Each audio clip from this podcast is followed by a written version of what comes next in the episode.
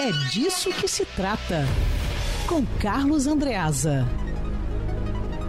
5 horas e 20 minutos, Carlos Andreas. Esse programa Segurança Presente está virando palanque eleitoral, digamos assim, virou competição entre prefeitura e governo do estado? Boa tarde. Meu caro Marcos Lacerda, alô Isabelle, alô ouvintes. Alô. Pois é, eu estava aqui ouvindo as reportagens da, da Júlia, depois da Dani, é, e, e antes de tudo, em primeiro lugar, devo dizer que não vejo problema em que programas sejam concorrentes, em que município e governo do Estado, prefeitura e governo do Estado, uh, disputem, ainda que, no fundo, com motivação político-eleitoral, porque tem problema grave de segurança pública. Se tanto o município quanto o Estado se mobilizam uh, para investir em polícia de proximidade, conforme definiu Wilson Witzel, é, e se isso traz sensação de segurança é, para a população, e sem dúvida polícia na rua, visível, circulando, é segurança, não vejo problema. Veja um caso desse programa Rio Mais Seguro, o do município da prefeitura. Ele foi é, inaugurado em 2017 em Copacabana, em Nulene. Nessa nova etapa, a, reportagem da Júlia Kalimbach deixou isso muito, muito claro, tem como foco a Zona Oeste. Né? Jacarepaguá, sobretudo, Prenevi, Nil, Taquara, as próximas etapas, Nil, Taquara, Pechincha, Santos, Taça Seca, no futuro Campo Grande. Ah, esse olhar, esse foco para a Zona Oeste, Zona Oeste, tem seus problemas gravíssimos de segurança pública, tem também um componente eleitoral.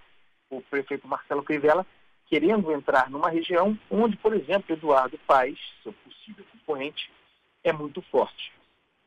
Da parte do governo do Estado, o programa Segurança Presente, que, tá em, que está em todo lugar, que é um programa muito interessante, mas é, a respeito do qual o governo do Estado não pode incorrer o mesmo erro que a gestão de Sérgio Cabral, afora a corrupção, é, acreditando que um programa pode ser solução para o problema de segurança pública, naquela ocasião o PP, agora esse segurança presente. Não pode ser muleta a segurança pública do Estado, a polícia, a polícia de proximidade, é, é, um, é um paliativo, é uma estrutura importante, mas não resolve o problema estrutural que deve ser baseado na inteligência e não exclusivamente na presença do policial nas ruas, porque se for assim, o crescimento do programa como única solução para a segurança pública representará o mesmo problema da OPT. Cresce, cresce, cresce, custo, custo, custo. Cresce junto. Não há dinheiro que chegue, considerando as finanças do governo do Estado, da mesma forma na prefeitura. Lançou hoje um bom sucesso, o Segurança Presente, prometeu Irajá e Madureira, investindo na Zona Norte. Volto ao ponto inicial, muito bem observado por você, Lacerda. Há aí uma competição dada. Né? É, é, tanto, tanto, o governo do Estado, por meio do Segurança Presente, quanto a Prefeitura, por meio do Rio Mais Seguro, investindo em programas de segurança.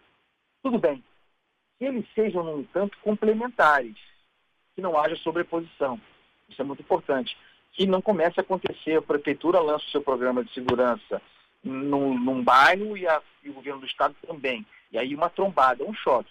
Que cada um ocupe seus espaços, quem chegar primeiro fica ali, ocupando o seu território e, e, e de maneira complementar.